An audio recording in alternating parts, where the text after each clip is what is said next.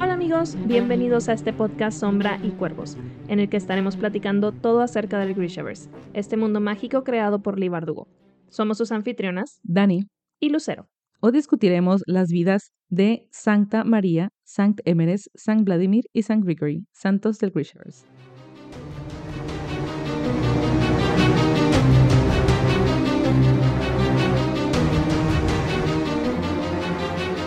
Nuevamente bienvenidos y gracias por acompañarnos en esta nueva emisión que es nuestra cuarta sesión de ocho discutiendo las vidas de los santos. Ya estamos a la mitad de estas sesiones, a la mitad del libro y tenemos hoy cuatro relatos y ya con esto cubrimos a los tres santos, digamos, principales que vimos en el Rey Marcado. Así que ya cubrimos esas historias y pues vamos a comenzar. Primero con Santa María, que es la primer san- santa que vemos que pertenece a los Zuli. Sí. Eso me hizo interesante porque no tenía este, este mm, recuerdo. Sí, yo tampoco, o sea, no recordaba nada de ella, de hecho me sorprendió que, eh, pues por ahí por, en la wiki no vimos que es el nombre de uno de los cuchillos de, de Inesh, tiene sentido, o sea, que sea una, una santa de, de su propia gente, ¿no? De los Zuli, pero la verdad es que yo no recordaba ni siquiera esa, esa mención y pues fuera de eso creo que no, pues no la habíamos escuchado de nada. Pero bueno, un poquito acerca de, de su relato o de su historia.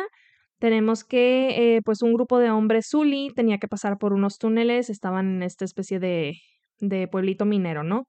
Y una, mencionas que, que es como una, san, eh, una sabia, perdón, o como una vidente, ¿no? De, de su, pues ahí de, de los mismos Zuli, los advirtió para que no fueran, que porque algo terrible iba a pasar.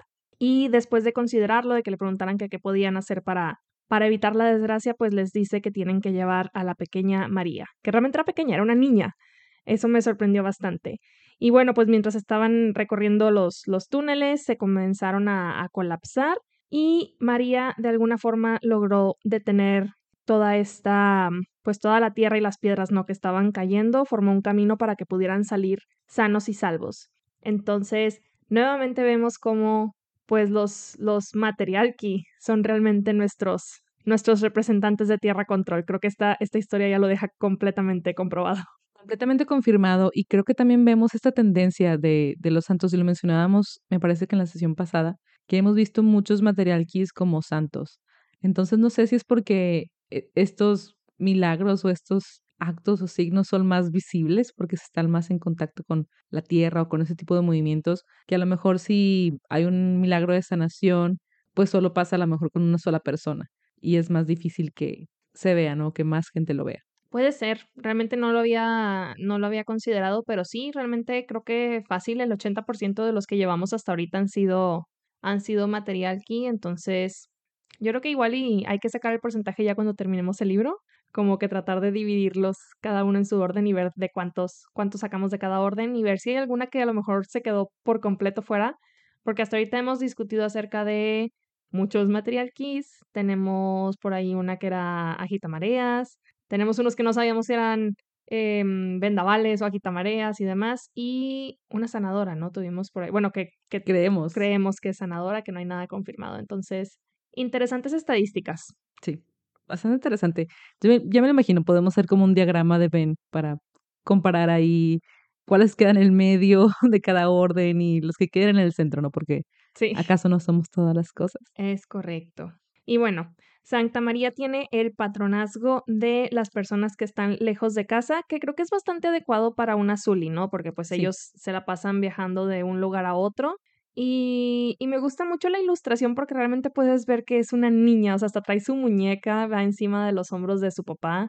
Entonces, sí, creo que es, es algo diferente a lo que habíamos visto ahorita. Creo que el, menor hasta ahorita que habíamos visto era San Nicolai, ¿no? Que también estaba como muy chavito pero ella hasta con la muñeca creo que te da todavía esta más, esta ilusión de, de la infancia, ¿no? Realmente. Y bueno, pues eh, la verdad es que batallamos un poco para pensar en inspiraciones o referencias, ¿no? No encontramos nada que fuera como algún otro santo de, de nuestro mundo o algún otro cuento de hadas. A mí la verdad lo único que, que me recordó este relato es a ese episodio de Avatar en el que, no te rías, ese episodio de Avatar en el que están cruzando por los túneles y van justamente con los nómadas de la tribu Tierra.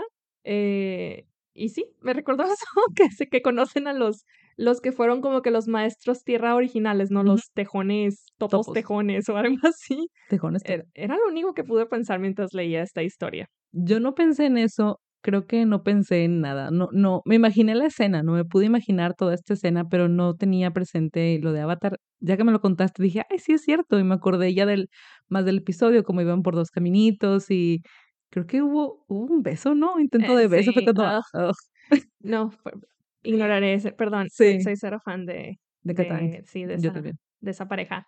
Pero, pero bueno, eso fue lo que yo recordé. Pero sabes que algo que se me hizo muy interesante de este, de este relato, porque creo que no es algo que se haya mencionado anteriormente, es lo de la vidente. Sí.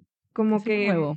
dije, wow, creo que lo único que habíamos tenido cerca de adivinación y así fue en, justamente en El Rey Marcado, ¿no? Que van a una fiesta. No, mentira, fue... en Ruina y Ascenso. O...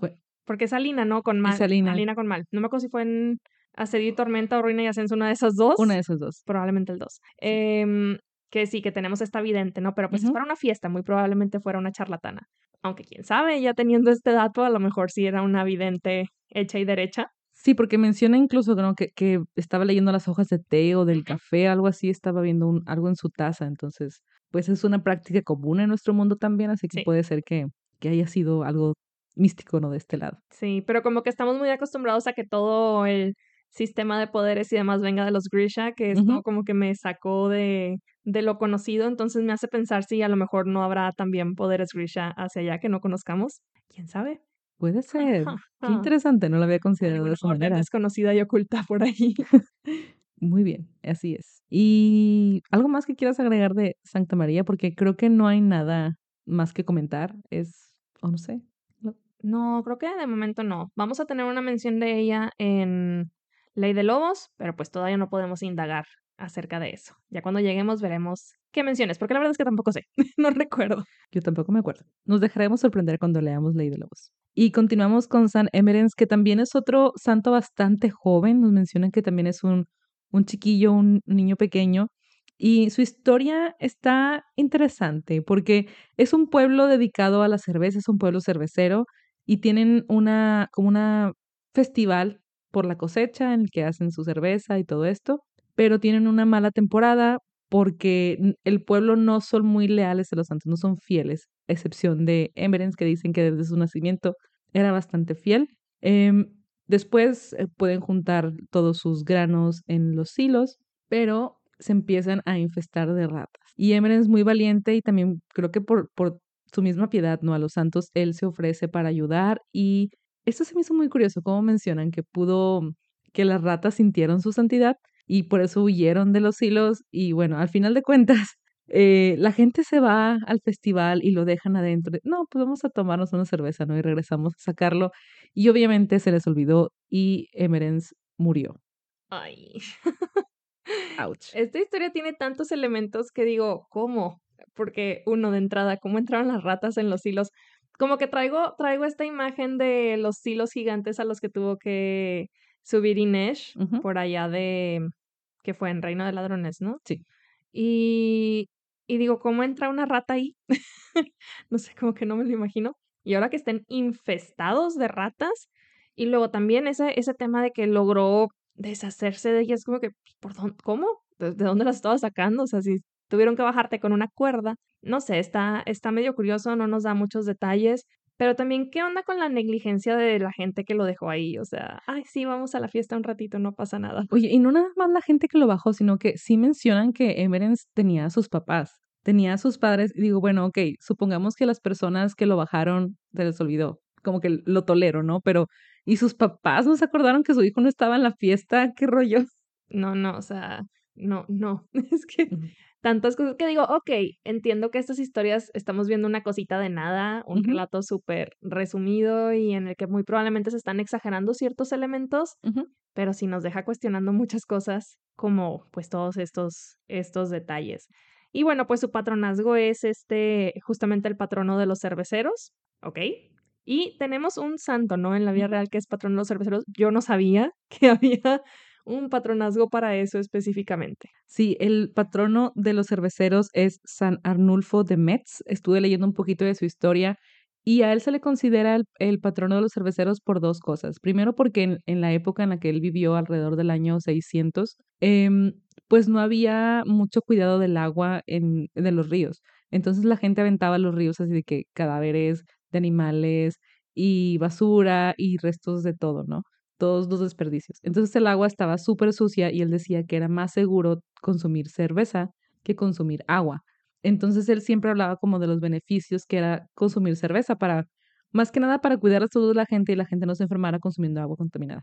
Así que él fue, obispo de este lugar en, Metz. Posteriormente él se había trasladado a, un lugar en Francia y luego cuando falleció, fallece en este lugar, la gente de, de Metz va por él, va por sus restos y lo estaban trasladando, iban en toda una, ¿cómo se dice? Como una procesión. Como una procesión, sí y se detienen a descansar un, rato, llegan a una taberna y solo quedaba un tarro de cerveza en la taberna. Entonces se lo empiezan a pasar entre todos y misteriosamente o mágicamente o milagrosamente, este mm, tarro nunca se acabó.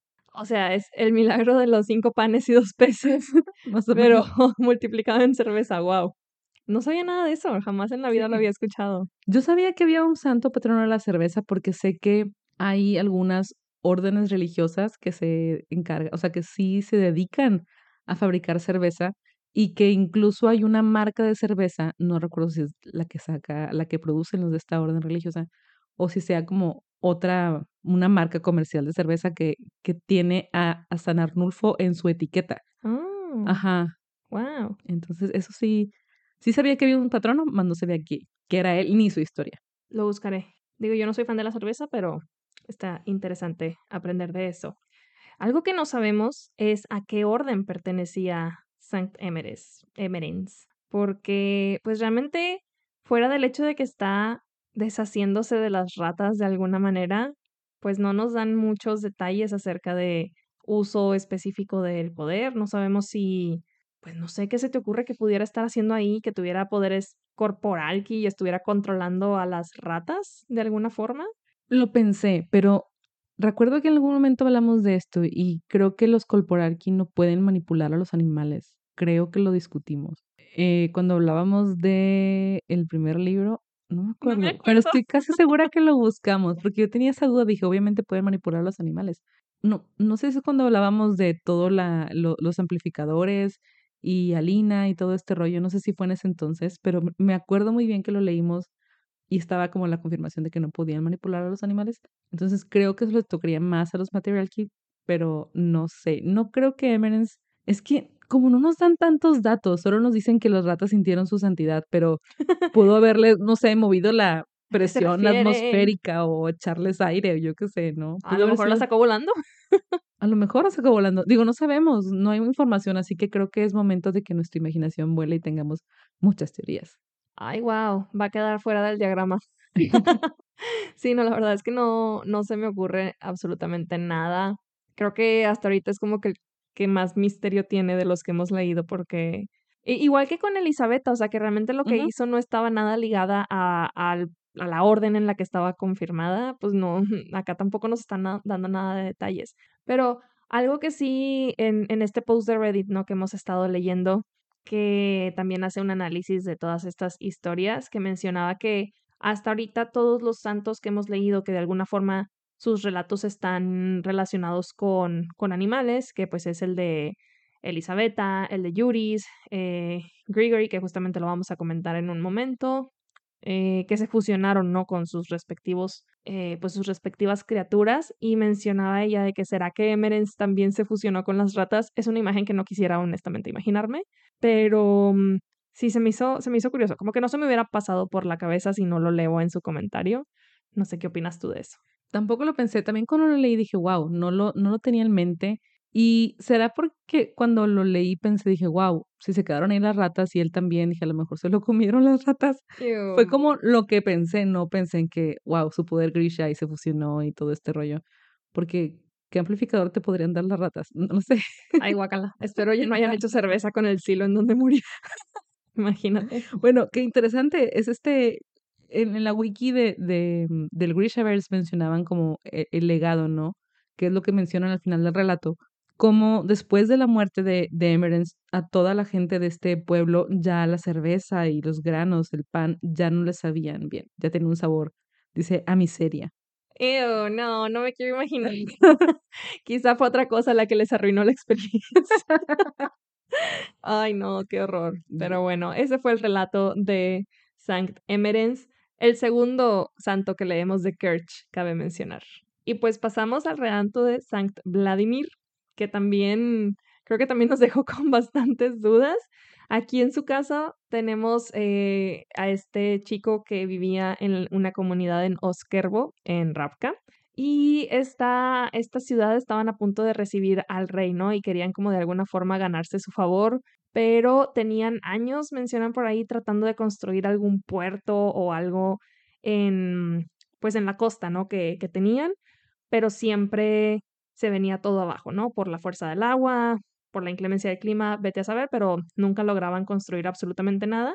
Y Vladimir, que era un chico que decía por ahí el relato que, pues como que muy retraído, como que muy plain de sus facciones y demás, eh, que todo el mundo hasta cierto punto lo, lo rechazaba, comienza a domar el mar, ¿no? Menciona que empiezan como a retraer el agua, como echarla para atrás para que pues el pueblo pudiera por fin construir sus muelles y sus puertos y estuvo 30 días y 30 noches manteniendo a raya a las olas para que pues pudieran trabajar en, en esta base para, para el faro, ¿no? Porque mencionan que es un faro muy conocido, que hay una pared y está el faro, ¿no? Entonces, que esta es la forma en la que este pueblo logró construirlo, pero pues después de los 30 días, cuando ya pudieron haber, eh, cuando terminaron todo, pues ya, ya no tenía fuerzas, obviamente, y el agua se lo llevó, murió y después las olas lo arrastraron de regreso, pero pues ya estaba muerto. Trágico. Trágico. Algo que me llamó la atención aquí es que nos mencionan em, que después de que encontraron su cuerpo, lo tuvieron como velando, expuesto, y el cuerpo no se corrompió. Duró 30 días y 30 noches sin corromperse y al, 30, al día 31 su cuerpo se transformó en espuma de mar. Como la sirenita. Como la sirenita, así es y solo quedó un puño de sal. Sí, qué curioso. Está muy curioso. Incorrupto el cuerpo. Sí, ahí, ahí creo que creo que en su caso podríamos ver un poco más clara la orden, que bueno, desde mi punto de vista es una mareas, ¿no? No sé si sí, es la orden confirmada, ¿no? Dentro de la de la wiki y justo su patronazgo pues es, eh, es el patrón de los ahogados y de los logros improbables, pero sí me quedo pensando de cómo 30 días y 30 noches manteniendo a raya el mar, ¿alguien le dio de comer? ¿Durmió en algún punto? ¿Cómo le hizo? Creo que es parte de esta, digo, si queremos, no sé, entenderlo desde, el origen del poder Grisha, pues su mismo poder Grisha no lo estaba manteniendo, ¿no? Ese nivel de fuerza que estaba usando, esa, esa exhibición tan fuerte de poder que hizo, supongo que lo mantenía fuerte y vivo, ¿no? Con esta vitalidad que sabemos que el poder Grisha les da. Pero es demasiado. ¿Y sin dormir? No lo sé. Es mucho. Siento que de alguna forma se está exagerando en la historia. No lo sé, ¿verdad? Digo, obviamente, digo, algo, algo que, que me llama la atención o que nos ayuda a entender estos relatos también es cómo parten, tenemos algo ya escrito, ¿no? Pero todo esto también parte de una tradición oral, que son estos cuentos que se van pasando de generación en generación y que eventualmente alguien los escribe y les, les echa de su cosecha, ¿no? Les pone de su, de su parte y cómo las historias van cambiando, ¿no? Cada vez que la cuentan, es como el teléfono descompuesto, ¿no? Alguien le va agregando una cosa y luego otra. Exacto, hasta que ya queda algo diferente y transformado a lo que era originalmente. Entonces, si nos imaginamos que con el paso de los años eh, fueron cada, cada generación, cada persona le fue poniendo un poquito más y más detalles, em, obviamente la historia se, se va transformando. Entonces, si lo comprendemos desde ese punto de vista, también vemos que, pues obvio, va a estar exagerado y va a estar un poquito diferente ¿Qué es lo que vemos, por ejemplo, con las historias de, de Santa Elisabetta o la de San Juris, que ellos cuentan la historia como pasó y luego vemos como el relato oficial y hemos visto incluso lo que la gente creía de, del relato y todos, como que todos son versiones distintas. Así que eso, eso se me hace muy interesante de cómo al final es como aquí también en nuestra, en nuestra vida real, ¿no? Que hay cuentos, hay historias que son, no sé, como mitos o leyendas que pues terminan siendo muy diferentes, ¿no? Lo que realmente pasó en la situación. Sí, justamente. Y bueno, en cuanto a referencias o inspiraciones, por un lado nos remontaba un poquito al relato de Moisés cuando parte el mar para dejar que su pueblo pase. Y por otro lado también estábamos viendo que hay un santo dentro de la tradición cristiana que se llama, conocido como San Vladimiro, ¿no? De Kiev, eh, un santo ruso. Y mencionan por ahí que, bueno, dentro de sus muchas, era un príncipe justamente, eh, y dentro de sus muchas como obras eh, hacia su pueblo es que logró como mm, hacer más próspero a su pueblo, ¿no? Impulsar muchísimo la economía a través de muchos tratos de comercio exterior y este como que traía muchas, sí, pues mediante estos mismos tratos pues traía muchos muchos artículos y especias incluso de otros de otros países, ¿no? Entonces, a lo mejor estoy como buscando de más, pero siento que por ahí por ahí podríamos encontrar un, un poquito de referencia porque eh, de la misma forma nuestro San Vladimir en, en el Grishaverso, pues todo esto que hizo de de permitir que este, esta comunidad de Noskerbo construyera su, sus muelles y su pared y su faro, pues puso a, a esta comunidad en el, en, el foco ¿no? del rey. Entonces, ya con eso quiero pensar que pues este pueblito pudo prosperar, ahora que ya tenían como que la atención de su, de su monarca. Entonces, por ahí encuentro un poquito de relación, por lo menos con el nombre. por lo menos con el nombre, que es lo que también hemos visto, ¿no? Que algunos de los santos que encontramos aquí en el Grishaverse sí son directamente tomados de los santos que conocemos en la tradición, en la tradición cristiana. Porque más adelante nos vamos a topar también con un San Valentín, eh, digamos, tenemos también Santa María, tenemos San, San Nicolai, que es San Nicolás. Entonces sí vemos este, este, este paralelo, este paralelo que tenemos entre el universo, eh, entre el Grishaverse y digamos que el universo real, ¿no? Nuestra de tradiciones que, que conocemos aquí. Muy bien. Y pasando a la última historia o el último relato del día de hoy, que es San, San Gregory, que bueno, con él ya estamos un poquito más familiarizados por pues lo que pudimos conocer, ¿no? En, en el Rey Marcado. Pero entonces un poco del resumen de su historia. Eh, tenemos a, Gregory, que era un ermitaño, quien fue llamado por un noble para que sanara a su hijo. Entonces ahí no sienta las bases, ¿no? De que era un sanador. Lo sana, pero los consejeros y amigos del noble pues estaban celosos porque también ellos estuvieron intentando dar consejos para que el hijo se sanara y todo lo que ellos recomendaban pues fallaba. Entonces eh, estaban celosos de los honores, ¿no? Que, le estaban dando a Gregory y empezaron a generar unos rumores de que estaba haciendo uso de magia negra. Lo condenan a pasar la noche en el bosque pero Gregory logra hacer esta especie como de arpa, esta lira, con los huesos, eh, unos huesos humanos que había encontrado ahí en el bosque y gracias a eso logra dormir a todas las bestias que se encontraban merodeando por ahí y pues salvar su vida, ¿no? Durante esa noche. Como sobrevive, deciden eh, algunos que pues era por, por su santidad, pero otros seguían diciendo que pues era por obra de esta magia negra, ¿no? De la que lo acusaban.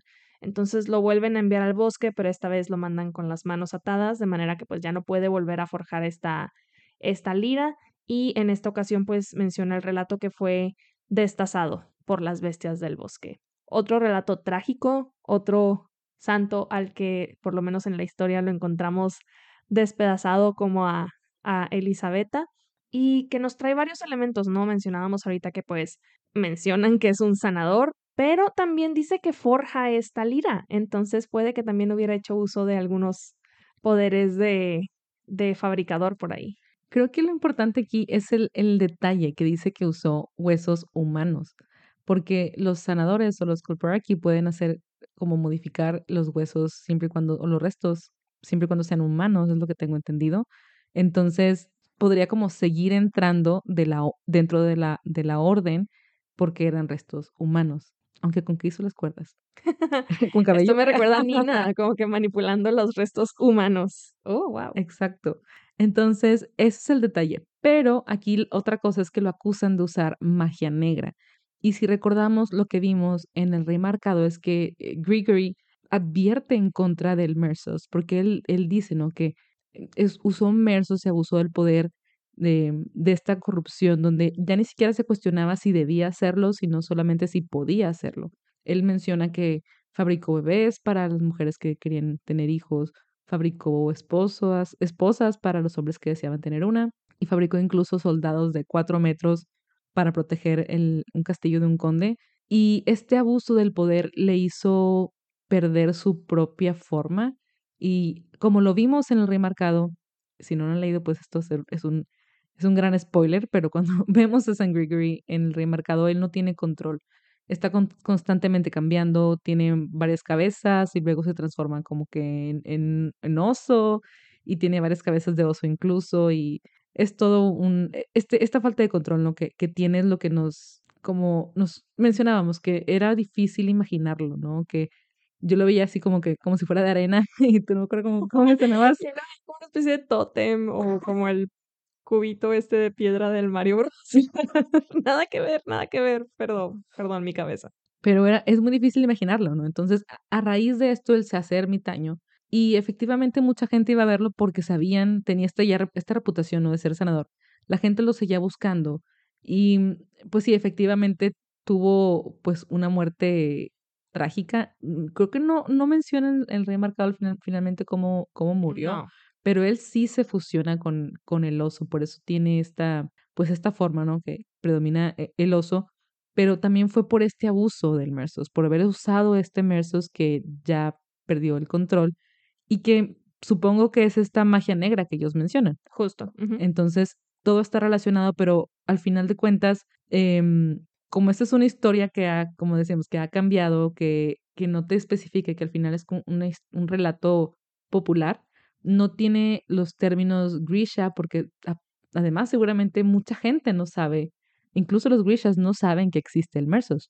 Así que digamos que por precauciones o por, por ignorancia, no, simplemente no se, no se habla del Mersos por el riesgo que implicaría que más gente quisiera usarlo. Sí, está bien curioso porque también siento que aquí es donde nos falta como esa, esa claridad, ¿no? Porque menciona eh, en, justo en el Rey Marcado que pues él estuvo entrenando a muchos otros eh, Grisha, que de ahí es de donde toman su nombre, ¿no? De justamente de, de su propio nombre, de Grigory.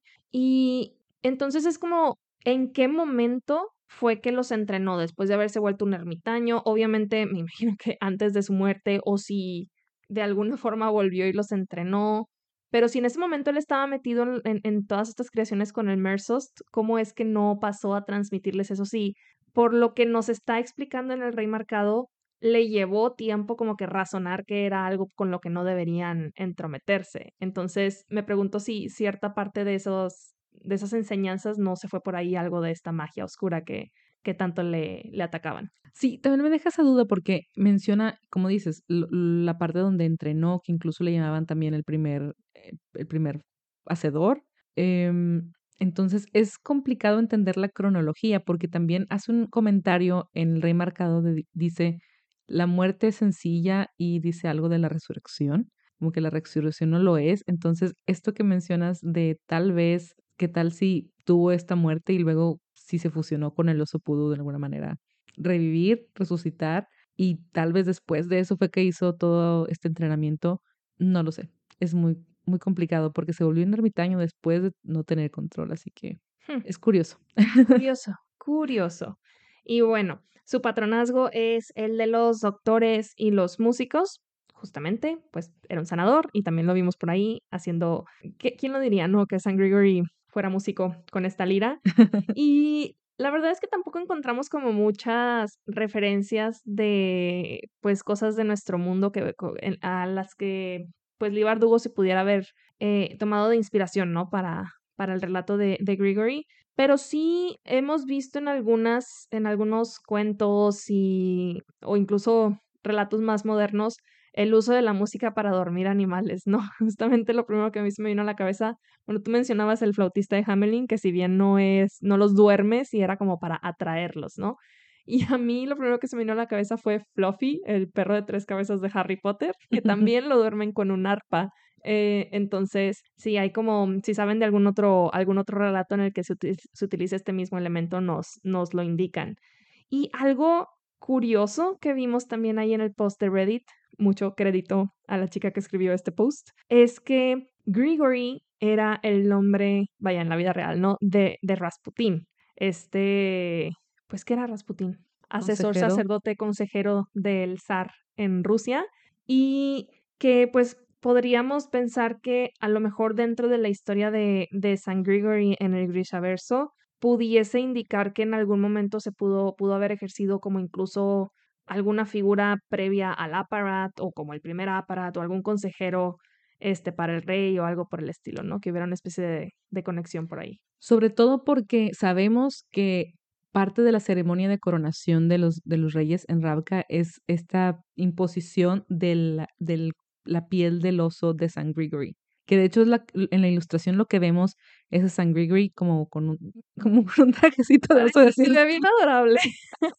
Parece un Ewok. Un onesie, así. Sí. Un trajecito de oso, ¿no? Eh, trae esta piel de oso colgada en, en su espalda y es la que usan para la para las ceremonias, que el rey marcador dice que que esa no es la piel que real, ¿no? San Gregory confirma que no es esa. Pues pero no, se fusionó con el oso. porque, ¿Cómo se, vas? ajá, porque se fusionó con el oso, ¿no? Pero es parte de este relato, así que sí le da fuerza eh, esta teoría, ¿no? De que pudo haber tomado a Rasputín como inspiración para poner, por ejemplo, en el nombre, tal vez, Uh -huh. eh, el hecho de que tenga esta relación tan fuerte con, con los asesores, ¿no? Este parte de estar cerca del rey.